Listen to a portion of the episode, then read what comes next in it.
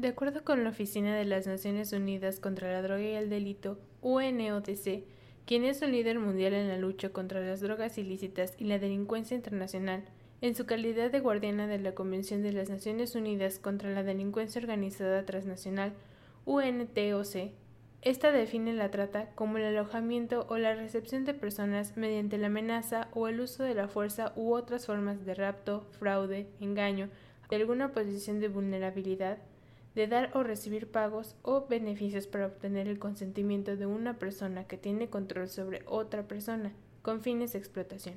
Esto es En la calle con Noticias México y hoy hablaremos sobre el Día Mundial contra la Trata. La Organización Internacional del Trabajo, OIT, es un organismo especializado de las Naciones Unidas que se ocupa de los asuntos relativos al trabajo y las relaciones laborales. Esta organización calcula que casi 21 millones de personas en el mundo son víctimas de trabajo forzoso. En esta cifra se incluye también a las víctimas de trata para la explotación laboral y sexual. Todos los países están afectados por la trata, ya sea como país de origen, tránsito o destino de las víctimas. La Asamblea General adoptó un plan de acción mundial para combatir el tráfico de personas, urgiendo a los gobiernos de todo el mundo a derrotar este flagelo. El plan llama a integrar la lucha contra la trata en los programas de las Naciones Unidas para el fomento del desarrollo y el refuerzo de la seguridad mundial. Una prohibición crucial del plan es el establecimiento de un fondo voluntario fiduciario para las víctimas del tráfico, especialmente mujeres y niños. En un futuro próximo, el objetivo es priorizar a las víctimas provenientes de los conflictos armados o que forman parte de grandes corrientes migratorias o de refugiados. También centrarán su asistencia en las víctimas que han sido objeto de la trata para explotarlas sexualmente, extirparles órganos, obligarlas a la mendicidad y a la delincuencia, así como otras actividades cada vez más frecuentes, por ejemplo, la extirpación de piel y pornografía en línea. Salimos a la calle a preguntar qué es lo que saben sobre la trata de personas. ¿Sabes a qué se refiere el término trata de personas? Entiendo trata de personas como la afectación a la libertad de un individuo.